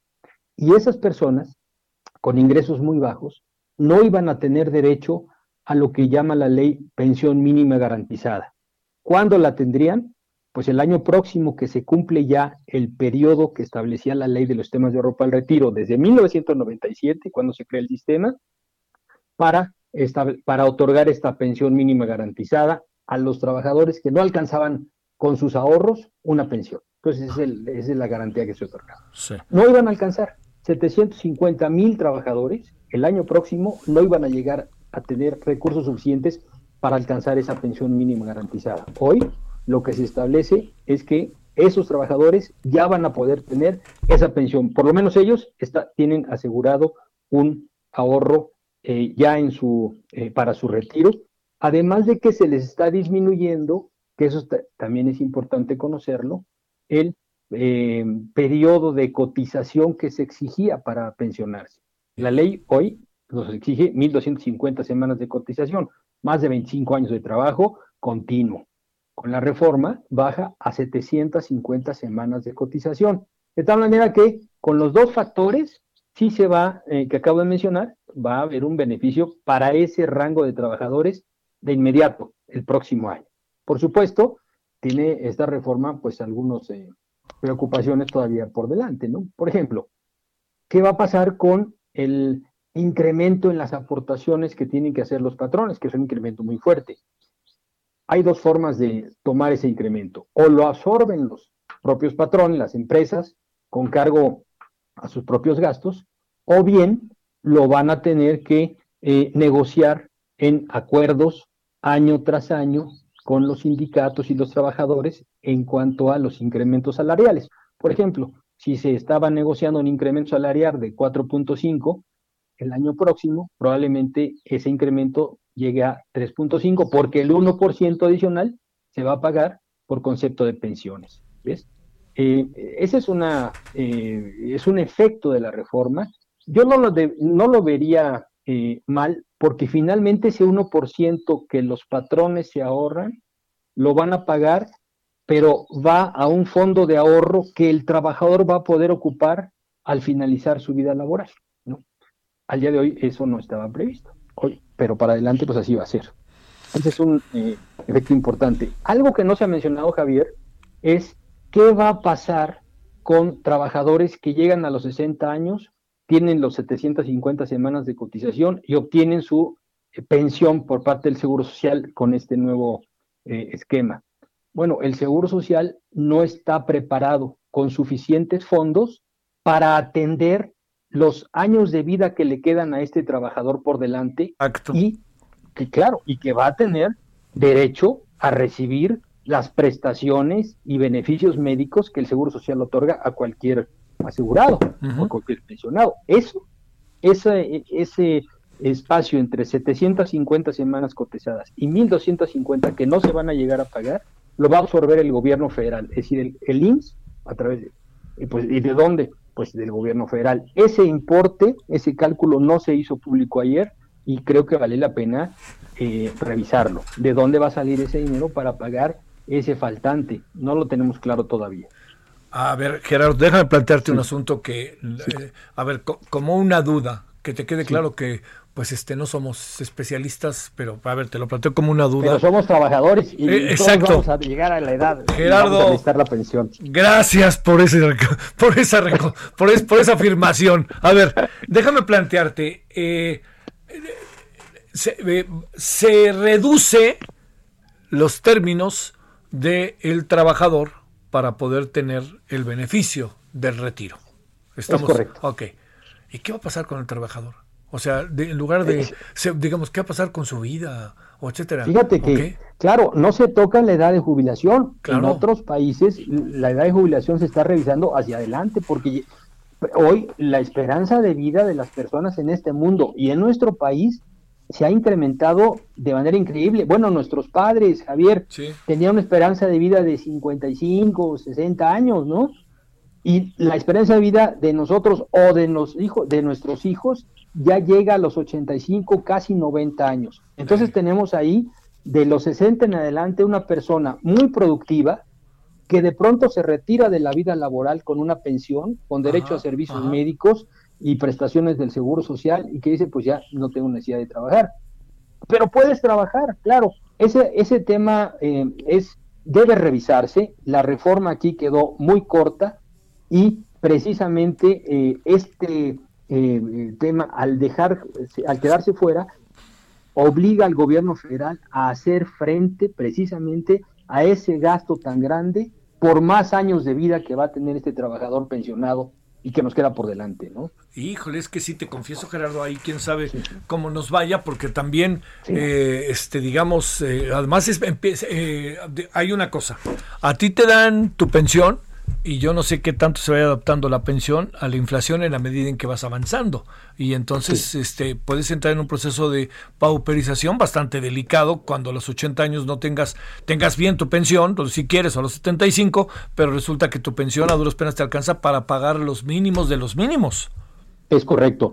Y lamentablemente nos estamos retirando ahora a los 60, Sí. cuando la verdad es que deberíamos retirarnos al más de los 65, 66, 67, ahorrar un poco más. Pero esta reforma lo que lo que sí resuelve es un problema que tenía el sistema, Sí. que los trabajadores con menores ingresos no iban a poder recibir ni siquiera una pensión de un salario mínimo el año próximo, que ya es el momento en que deberían haberla recibido. Eso se, re- se resuelve. Lo que no se resuelve es lo otro que estamos ahora comentando, precisamente, es esta, eh, esta, es- esta situación se está dejando para más adelante. ¿Cuántos años más? Pues échale 10, 15 años más, Sí. en donde la presión de miles y miles de trabajadores que se están jubilando muy jóvenes, que han dejado de trabajar, pues se ejerce pidiendo al Seguro Social pues todos estos eh, gastos Servicios. que va a ser necesario hacer, claro. Además, en una después de los 60 o 65 años, cuando entramos a una etapa de vejez, es cuando los servicios médicos se encarecen. Claro. Necesitamos, claro, mayor atención médica, los, eh, eh, las eh, medicinas son más caras durante más tiempo, es decir, y todo eso lo absorbería el gobierno federal. Eso no se analizó y eso debemos analizarlo, Javier, A ver, para que se nos explique de dónde va a salir ese recurso. a ver, Gerardo, un último, una, una última mirada. El tema de las pensiones, como sabemos, es, es mundial, ¿no? O sea, Sí. a algunos países les agudiza más que otros. A, a- a Brasil, por ejemplo, se le agudiza, a Estados Unidos se le agudiza a nosotros. A la India también se le está agudizando. Pero te pregunto, eh, digamos, eh, el mundo está resolviendo más o menos el tema de los pensiones, de las pensiones como lo está haciendo México, o tienen otro tipo de, eh, de fórmulas, Gerardo, que nos vendrían muy bien en algunos casos adoptar. Sí, Javier. Bueno, no hay una solución única y la mejor, eh, porque cada población es diferente y cada país tiene esquemas diferentes. Sin embargo, en, en el mundo vemos una corriente en la cual está México subido ya, de transformar los esquemas anteriores de pensiones, en los que el gobierno pagaba la pensión, por un esquema de capitalización como el que tenemos nosotros, donde los trabajadores sean los responsables de ahorrar para su propia pensión. Ajá. En ese, en esa, eh, en ese camino estamos nosotros, en una corriente en todo el mundo, y vamos bien. Bueno, también la reforma plantea que, la- y si quieres tienes un minuto más para comentarlo. Ajá, un, Eh, minu- un minutito, la- perdón. un vale, Sí. La reforma plantea la necesidad de reformar el, el eh, esquema de, eh, poder- de inversiones de las AFORES. ¿Qué Claro. significa esto? Las AFORES van a poder invertir mejor el ahorro que tienen de los trabajadores para darles mejor rendimiento. Pero dice la reforma, para que puedan invertir en infraestructura. Y yo me pregunto, a ver, permíteme, ¿qué tipo de infraestructura? Porque si va a ser la infraestructura que el gobierno federal tiene hoy como proyectos prioritarios, como la refinería, como el tren Maya, etcétera, en donde no hay, eh, se sabe que no habrá capacidad de repago, estamos en problemas. La reforma debe ser vigilada para que esos proyectos siempre generen rendimientos para los trabajadores y sean proyectos garantizados, con esquemas de calificación muy claros, como los tienen hoy, y, no quisiéramos que la reforma eh, modificara estos esquemas, ¿no? Oye, Gerardo, a ver si te buscamos eh, a futuro, ¿no? No, no Que no pase mucho tiempo, digamos, estoy pensando como una semana o dos, porque va a generar comentarios y va a tener que pasar al Congreso y va a tener que pasar a, instrumentarse, en toda una serie de cosas y, será muy importante ver en qué términos queda, como bien nos decías al inicio, ¿no? Esta es una parte, vamos a ver cómo queda, ¿no? Con todo gusto, Javier. En cuanto conozcamos la reforma, estamos el, texto de la reforma, porque ahí no se dio a conocer. Sí. Nada más un aviso estamos listos para platicar con las veces que ustedes quieran. Con mucho Te lo agradezco, Gerardo López, experto en pensiones de la Universidad Panamericana. Un abrazo. Te mando un abrazo, Gerardo. Hasta luego. Gracias. Hasta luego. Bueno, vámonos a las eh, 17 con 24. Por cierto, le informo que están rindiendo protesta como nuevos consejeros de línea Norma de la Cruz, Carla Humphrey, Martín Fernández, eh, Martín Fernández Faz y UUC Kip Espadas rinden protesta, ya son los consejeros.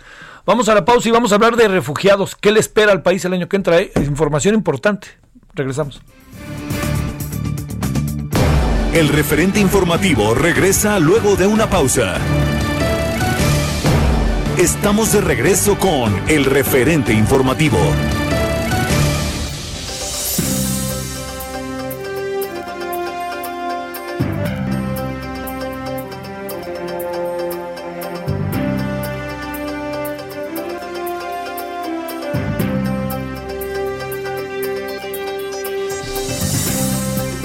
A las 17.30 en la hora del centro. Les recuerdo, esta noche vamos a estar con el tema de los feminicidios y huérfanos por feminicidio. Y mire que los invitados, eh, quienes van a estar con nosotros, es un equipo formidable. Va a estar Patricio Lamendi, quien es doctor en Derecho y representante de la red. Nosotros tenemos otros datos, arroba Pati Olamendi. Va a estar Ricardo Bucio, secretario ejecutivo del Sistema Nacional de Protección Integral de Niñas, Niños y Adolescentes, CIPINA, arroba Ricardo Bucio. Y va a estar María Salguero, la gran María, creadora del Mapa Nacional de los Feminicidios en México, M. Salguerp, quien van a compartir con nosotros este, uy, uy, uy, pero rudísimo tema, ¿eh? Rudísimo tema, me atrevo a decir. Eh, bueno, vámonos a las 17.31 entonces. Eh, hoy hubo una reunión en verdad importante eh, que tiene que ver con el tema de los refugiados. Andrés Ramírez Silva es el coordinador general de la Comisión Mexicana de Ayuda a Refugiados de la Secretaría de Gobernación, esa es su área, la Comisión de Refugiados, la, Coordinación General de la Comisión de Refugiados, y surgieron muchos temas, ¿eh? muchos temas. Entonces vamos a tratar de desglosarlos y también que nos diga el propio Andrés qué fue lo que se vivió a lo largo del día. Andrés, te agradezco que estés con nosotros. ¿Cómo has estado? ¿Cómo estás, Javier? Muy buenas tardes, mucho gusto. La verdad que agradezco que estés con nosotros. A ver, te preguntaría eh, esto primero, eh, ¿se alerta de una nueva oleada de refugiados a México en 2021? Mira, la verdad es que las tendencias, como sabes, se habían venido acrecentando tremendamente antes del COVID. O sea, nosotros tuvimos un ah, incremento exponencial en los últimos años, año tras año se fue rompiendo el récord, y este año seguía la tendencia y la verdad es que los, datos no nos dejan mentir. El primer trimestre del año, en comparación con el primer trimestre del 2019, tuvimos un incremento de 34%. Quería decir que la tendencia continuaba. Lo que pasó fue que, bueno, sabemos la historia del COVID y esto implicó un cierre de fronteras y el hecho de que muchísima gente dejó de salir de sus casas en una situación, como sabes, sumamente complicada a nivel mundial y que obviamente nuestra región para nada la excepción, y entonces hubo una caída drástica del flujo de personas viniendo hacia México, pero nosotros pronosticamos que tan pronto como vaya cediendo la pandemia, se va a venir una oleada enorme, sobre todo además porque se va a conjugar no solamente los aspectos de deterioro en las condiciones eh, desde, el punto de vista de la seguridad en muchos de los países donde provienen las personas que llegan a México, ah. sino también desde el punto de vista económico. Tú sabes que la situación eh, se espera va a ser desgraciadamente muy complicada en muchos de los países. Pues bueno, también es, va a ser complicada en el nuestro, pero la verdad es que en muchos de los países donde proviene la gente, pues va a haber más pobreza, más desempleo, eh, más lucha por recursos y esto puede generar violencia. Por lo tanto, el pronóstico eh, parece bastante complicado. ¿Cómo, ¿Cómo poder evaluar una solicitud de esta naturaleza, Andrés, como país? ¿Cómo poder decir sí o lamentablemente cómo decir no? ¿Cuáles son las variables que tienen que intervenir derivado particularmente de este último aspecto al que te has referido? Bueno, mira, nosotros tenemos mucha claridad, porque así lo establece la normativa jurídica internacional y también la normativa jurídica nuestra interna, en respecto de cuáles son los parámetros sobre las bases de los cuales se hace la definición de refugiado. Entonces, eh, nosotros tenemos técnicas de entrevistas muy depuradas, a través de las cuales nosotros estamos en condiciones de poder determinar si efectivamente una persona reúne los requisitos propios de la definición de refugiado, que en el caso de México son una serie de requisitos todavía mucho más amplios que lo que generalmente se tiene a nivel internacional. Nosotros tenemos dos definiciones que están contenidas dentro de nuestra ley y por tanto pues tenemos muchas más razones por las cuales podemos determinar que una persona es refugiada. Tenemos lo que refiere a la Convención de Refugiados del 51 y su protocolo del 67, que está contenido en el artículo 13, fracción primera, que tiene que ver con aquellas personas que por motivos de persecución se ven obligados a abandonar su país, sea por raza, religión, eh, opinión política, pertenencia a grupo social o, o, nacionalidad. Ese es, ese es, digamos, un elemento de la definición muy importante. Y la otra fracción, la fracción segunda del artículo 13, lo que plantea es lo que define la Declaración de Cartagena, que también está contenida en nuestra ley. Y lo que define la Declaración de Cartagena es que ella, es aquellas personas que se vieron obligados a abandonar su país por razones de violencia generalizada, violación sistemática de derechos humanos o graves disturbios del orden público. Entonces, como verás, pues es bastante amplia las razones por las que se puede calificar como refugiado. Ahora, si la persona viene por razones económicas, ahí sí no entra en la definición. Sí, sí, sí, sí. Oye, la, la, parte que corresponde, Andrés, a lo que han sido todos estos meses tan complicados, pero tan complicados, eh, ¿qué es lo que ha pasado en los albergues? ¿Qué ha pasado en, la, en lo que tiene que ver con si ha, si ha habido nuevas solicitudes de, asilo o de refugio en México? ¿Qué ha sucedido a lo largo de todos estos meses en donde, pues, este hijo, ha sido todo tan difícil y me imagino que para los eh, quienes están pidiendo refugio o que están en México en las fronteras, en los albergues, ha de ser la vida todavía más complicada, pero por obvias razones, ¿no? No, pues tienes toda la razón. Tu pregunta es muy muy certera porque toca en aspectos centrales y muy importantes que creo que el público tiene que eh, pues tener empatía y tener sensibilidad y tratar de entender lo que pasa.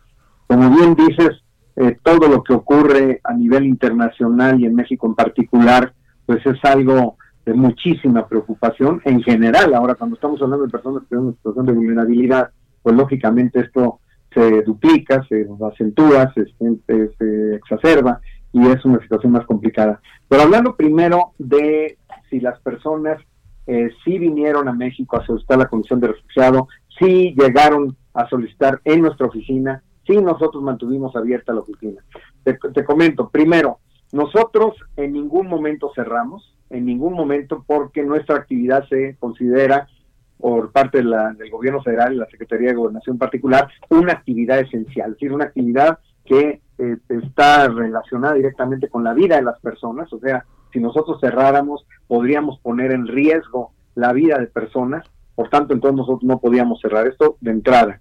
Sin embargo, hubo eh, lo que se llama un acuerdo de suspensión establecido y publicado en el Diario Oficial de la Federación, en el sentido de que eh, sí había que eh, reducir o eliminar, prohibir o restringir una serie de trámites, justamente porque teníamos que poner en la balanza dos aspectos. O sea, si por un lado no podíamos cerrar porque poníamos en riesgo la vida de las personas, por otro lado, no podíamos abrir de una manera tal que se generara una situación de aglomeración, porque también pondríamos en riesgo la vida de las personas. Estábamos en una situación entre Chile y Caribdis, una situación sumamente compleja y que entonces tendríamos que pues hacer acopio de la inteligencia y el equilibrio para tratar de que sí mantuviéramos la puerta abierta, pero ni tanto que queme al santo ni mucho que no la alumbre, porque entonces podríamos llevar una situación de matar a las personas y estamos para protegerlas, pues lógicamente flaco favor les haríamos. Entonces, lo que se trató de hacer a través de este acuerdo de suspensión es de mantener ciertas actividades,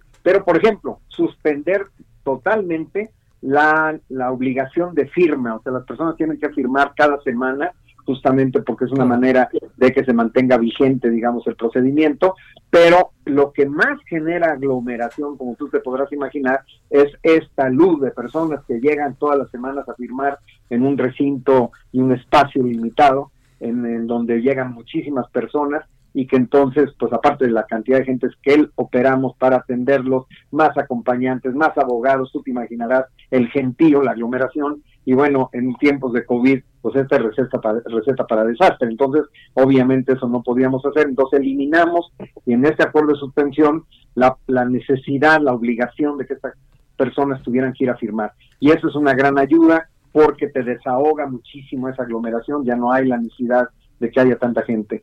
Luego, por otro lado, como dije, pues hubo una cuestión natural, digamos, un desenlace propio de la situación en donde se cerraron fronteras en, la, en el sobre todo los países del Triángulo Norte Centroamericano, entonces el flujo aminoró muchísimo, y entonces, ¿qué pasó?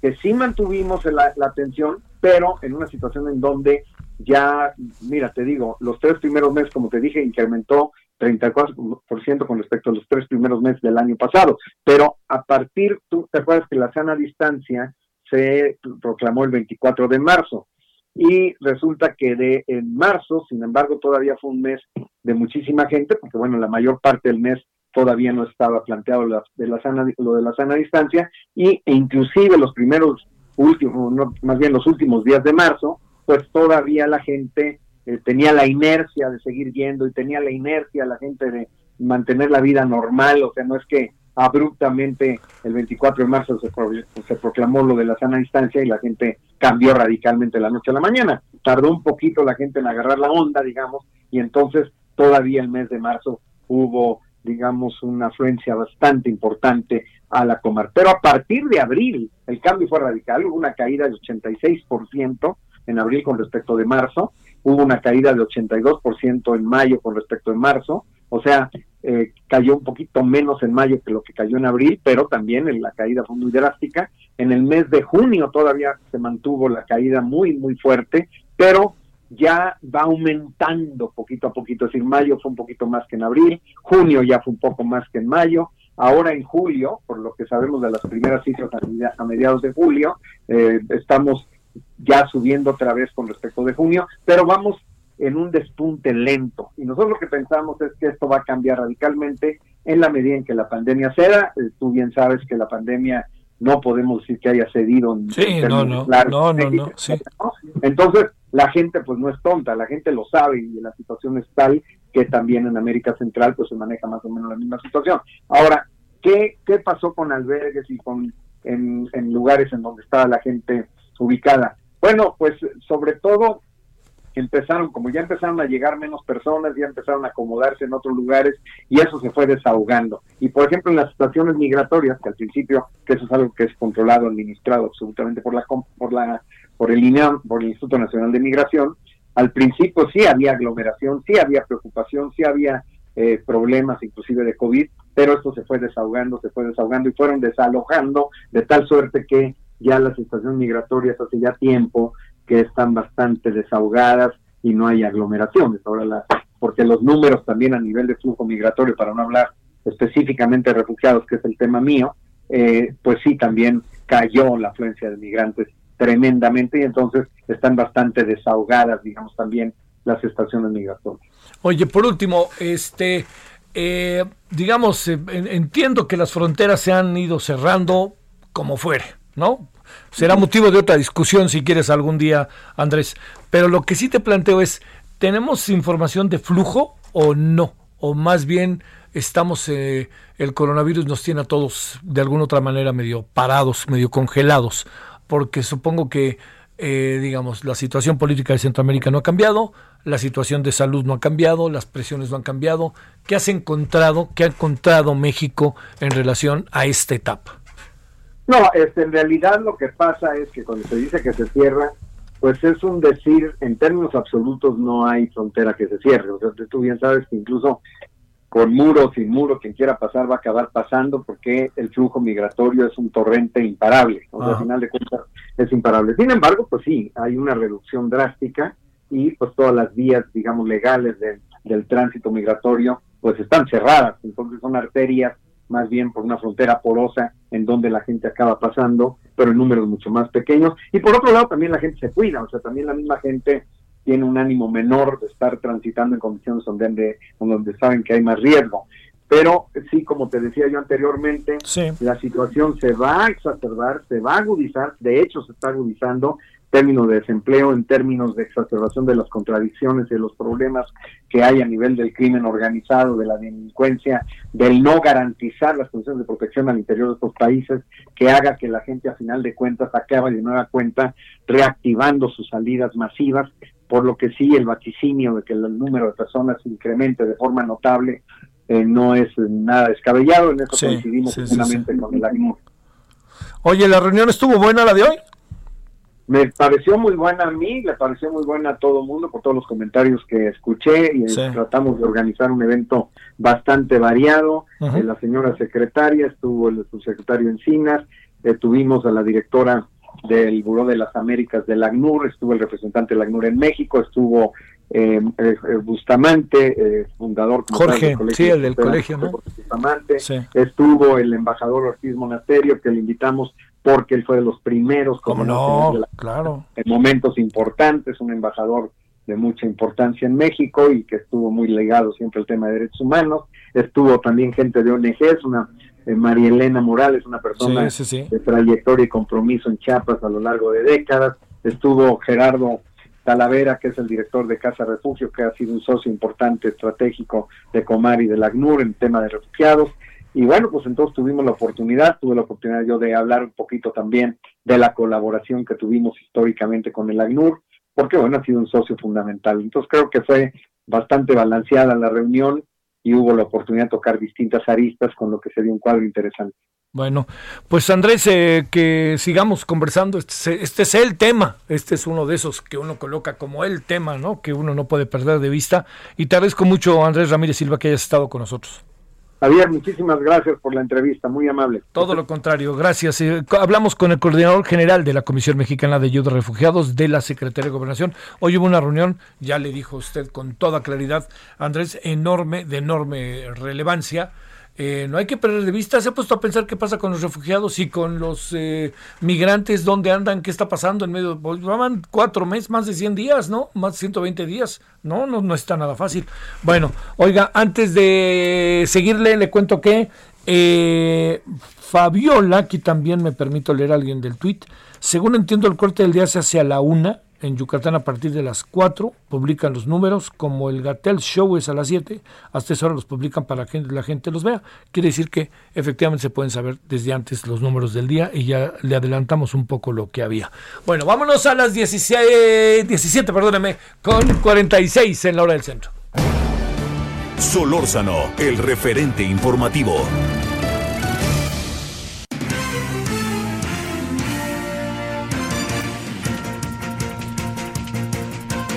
París, vámonos de nuevo contigo. ¿Cómo estás? Ahora, ¿qué traemos, París? Señor, amigas, amigos del lado de México, y es que el gobierno y 30 víctimas de la masacre de Acteal suscribirán un acuerdo de solución amistosa el próximo 3 de septiembre para la reparación y reconstrucción social de Chiapas a 23 años de los crímenes. Y es que recordemos que el 22 de diciembre de 1997 fueron asesinados 45 indígenas chiles en Acteal, por lo que se alistan acciones de reparación y acciones de infraestructura para resarcir este daño. La Subsecretaría de Derechos Humanos y Población y Migración, a cargo del el secretario Alejandro Encinas, dijo que esta solución amistosa será un punto de partida para la reconstrucción del tejido social en esa zona de Chiapas. Y es que se prevén 20 acciones de reparación que van a beneficiar no solo a las víctimas, sino también a otras comunidades mediante proyectos de infraestructura. Señaló que de acuerdo, eh, este acuerdo obedece a la voluntad de las víctimas de avanzar por la vía pacífica y constructiva hacia una ruta de medidas de reparación, las cuales incluyen reconocimiento por parte del Estado mexicano sobre los hechos que condujeron a la masacre de 45 indígenas subsiles el 22 de diciembre de 1997. También la Secretaría de Gobernación señaló que las víctimas que decidieron no incorporarse a este acuerdo se les va a garantizar el ejercicio de sus derechos, que será respetado en todo momento e independientemente de la vía por la que para que sean canalizadas sus peticiones y sus pretensiones de reparación a 23 años de esta masacre. Javier. Bueno, oye, este fue un asunto, lo recuerdo vívidamente, fue en el mes de diciembre, de esas cosas que fíjate, déjame decirte, París, los que tuvimos más o menos oportunidad de estar cerca de eso, sabíamos que algo así iba a pasar. Y acabó pasando ante, la verdad que sí te lo digo, el dejar pasar de los gobiernos, tanto del municipal, del estatal como del federal. Muchas gracias, París. Buenas tardes. Gracias. Bueno, vámonos a las 17 con 49 en hora del centro. Gerardo Suárez, que hay de nuevo con todos, nos llegan otras cosas, ya estamos, estamos en pleno coronavirus, pero por ahí nos vienen otras cosas que hay que estar atento, ¿no? Hola Javier, muy buenas tardes. Así es, entre estas otras infecciones o enfermedades, el dengue, el zika y el chikungunya, que se exacerban con la temporada de lluvias.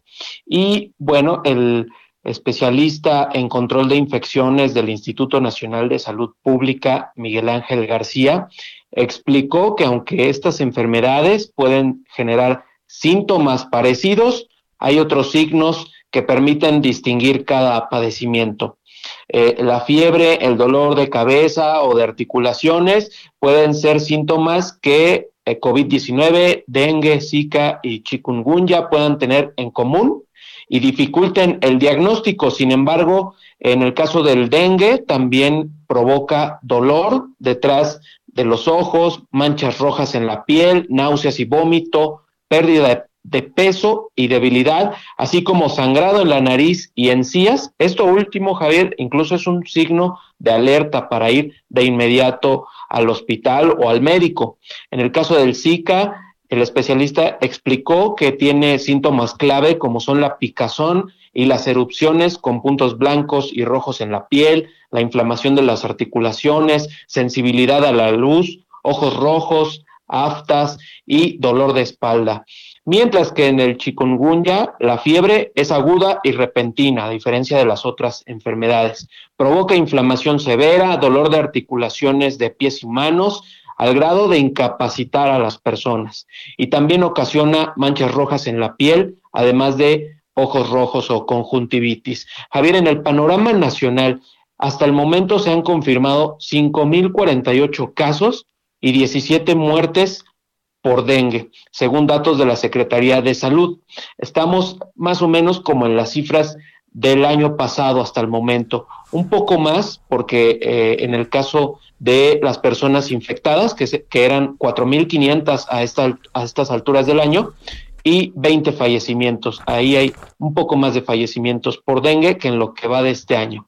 Hay además cuatro casos confirmados de Zika y uno de chikungunya. Y bueno, finalmente Miguel Ángel García, el especialista en control de infecciones, llamó a evitar tener objetos en la casa, sobre todo en el patio, objetos abandonados donde se pueda acumular el agua, pues son el principal medio donde se reproducen los mosquitos transmisores de estas tres últimas enfermedades, además de ir al médico en cuanto se presenten los síntomas graves y mantener una buena hidratación con agua y sueros que contengan glucosa. Estas son las eh, medidas que propone el especialista y como bien decías, pues al COVID se suman eh, la atención que hay que poner sobre dengue, zika y chikungunya. Claro, porque viene también, eh, digamos, sobre todo en las zonas cálidas del país. Oye, y ahí nos viene también, Gerardo, pues el tema otro, que es el tema de que vienen los fríos, y entonces ahí viene la influenza, ¿no? ahora sí que andamos este, entre cuatro paredes, ¿eh? Exacto. Eh, como han referido, por ejemplo, en el caso de la Ciudad de México, ahí ya están previniendo comprar más vacunas contra la influenza y a nivel eh, del país, pues hay este temor de que coexistan y pues de nueva cuenta pudiera haber un escenario que complique eh, los hospitales porque van a coexistir la influenza y COVID-19. Por eso también están apurando eh, los mecanismos para que México acceda de manera oportuna a una vacuna contra el COVID-19. Pero sí, este es el otro tema que viene eh, de octubre hacia enero o febrero aproximadamente del próximo año. Sale. Muchas gracias, Gerardo. Gracias a ti, buena tarde. Gracias. Bueno, oiga, ya estamos eh, yéndonos. A ver, eh, algunos asuntos para considerar. Primero que hoy en la noche a las 21 horas en Heraldo Televisión, eh, canal 10 de televisión abierta, estamos en Isis y Sky también. Hoy feminicidios y huérfanos por feminicidio, tres muy buenos personajes, eh, Patricio Lamendi, Ricardo Bucio y María Salguero. Vamos a hablar con ellos, además de informarle y de plantearle todo lo que respecto al tema de, eh, de, de, pues bueno, de lo que ha pasado a lo largo del día, ¿no? Más pormenores de la renuncia que presentó el 17 de julio el señor eh, Javier Jiménez Espriu, pero que hasta este día se hizo como ya más formal, aunque desde el lunes el presidente, fíjese que lo que son las cosas ahora que vemos a la distancia con el presidente, dijo que tenía información certera, no tenía información certera, dijo, pues este, yo no sé si le pusieron en su escritorio la renuncia o más bien no se la pusieron, porque de que tenía información de que había renunciado, pues había información de que había renunciado. Bueno, entonces nos vemos al rato. Eh, otra cosa que le quería decir, eh, es un enigma auténticamente si inicia o no inicia el fútbol, porque hay muchos casos de coronavirus y supongo que mucha gente está en este momento, pues este, que es futbolera viendo qué pasa, pero lo que ya le dije es que todo lo que tiene que ver con lo otro del béisbol y todas las cosas que están echándose a andar del deporte en Estados Unidos, todo indica que están echándose a andar en cualquier momento. Bueno, pásela bien, hasta ratito nos vemos, adiós.